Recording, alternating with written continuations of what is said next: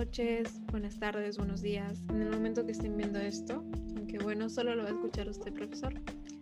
Eh, mi nombre es Valeria y hoy vamos a, presentarles nuestro, nuestro podcast, el cual se titula 10 pasos para pasar la secundaria y no morir en el intento. Hoy me ha tocado grabar con mi compañera Fabiana. Preséntate, Fabiana, por favor. Hola, Profesor, ¿me escucha? Bueno, como dijo mi compañera y amiga Valeria, el día de hoy vamos a presentar 10 pasos, es decir, 10 tips para pasar la secundaria. Eh, bueno, en el primer episodio contiene 5 y en el segundo 5 más de ellos. Bueno, el, el, primer paso que hemos planteado es diviértete, la secundaria nunca vuelve. Y yo creo que esto es así porque, bueno, ¿quién no querría volver a la etapa donde estaba en el colegio? Y todavía pasaba con sus amigas o amigos donde no tenías tantas responsabilidades como lo tendrías en la vida adulta tal vez. Y, ya. y bueno, Fabiana, ¿tú qué piensas sobre esto?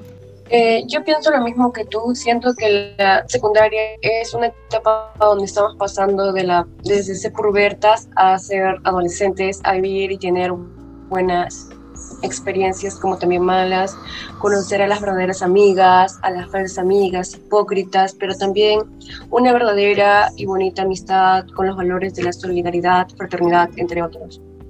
Y bueno, el siguiente paso de que, que hemos este, creado es duerme, lo vas a necesitar. Y es que esto es así, en cualquier etapa que tú tengas en tu vida, sobre todo cuando estás estudiando, necesitas tener un ritmo adecuado para ti porque todavía estás en crecimiento.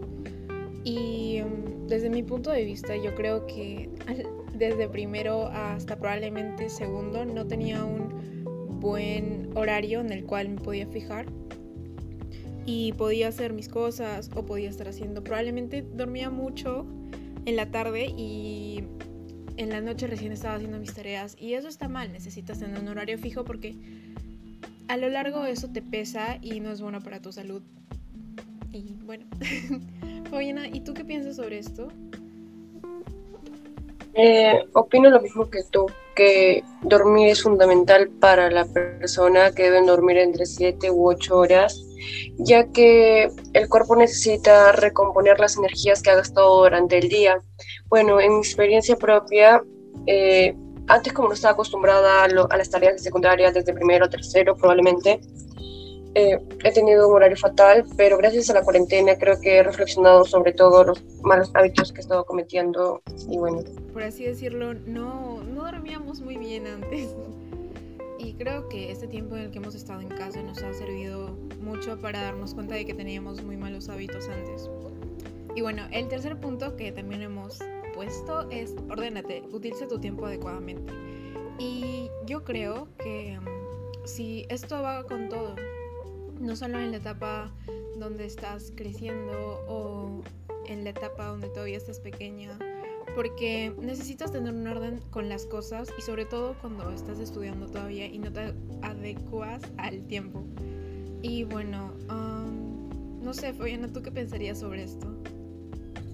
Eh, que es verdad, porque cuando entras a secundaria te o sea, en todos los cursos hay un profesor y lo cual es muy diferente a la primaria, lo cual debemos tener un cuadernito, una pizarrita donde podemos anotar las tareas o cumplir tus horarios, ya sean para que salgas a caminar, ejercitarte, tiempo para ti, para que veas una película, pero cumplir los horarios, tipo no pasarse de la hora.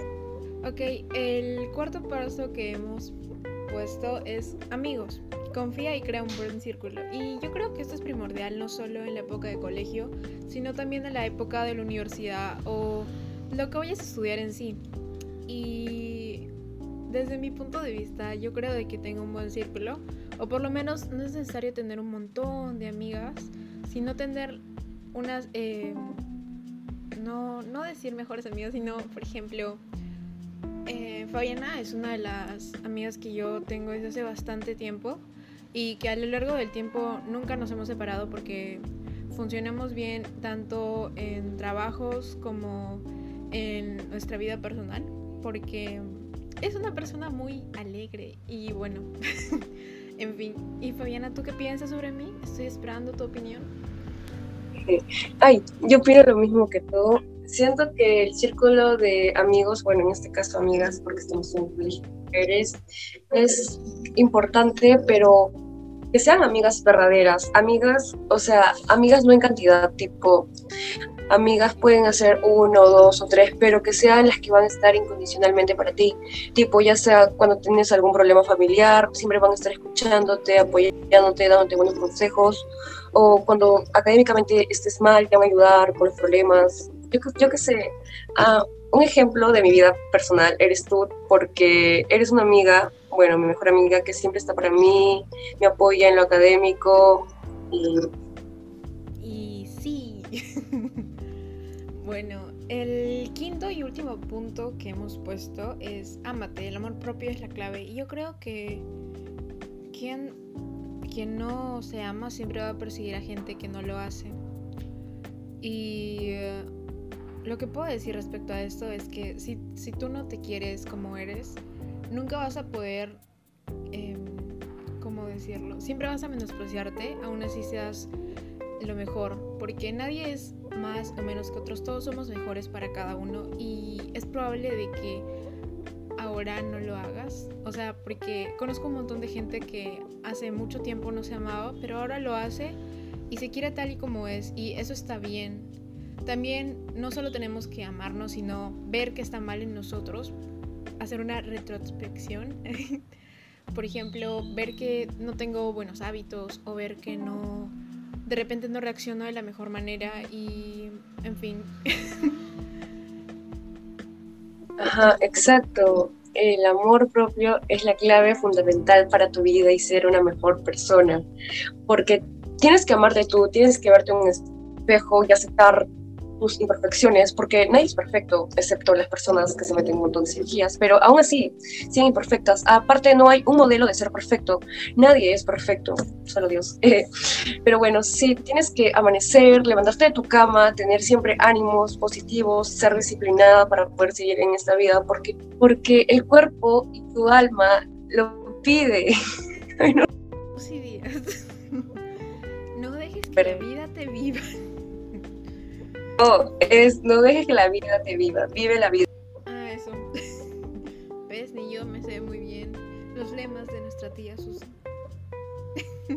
en fin, este ha sido un corto, pero yo creo que muy conciso mm, episodio, por así decirlo. Y bueno, esperamos que les haya gustado y que realmente, no sé, les encante porque es un poquito de lo que ponemos de nuestro esfuerzo para grabar esto y en fin, hay que decir adiós, Oriana. Adiós. Adiós.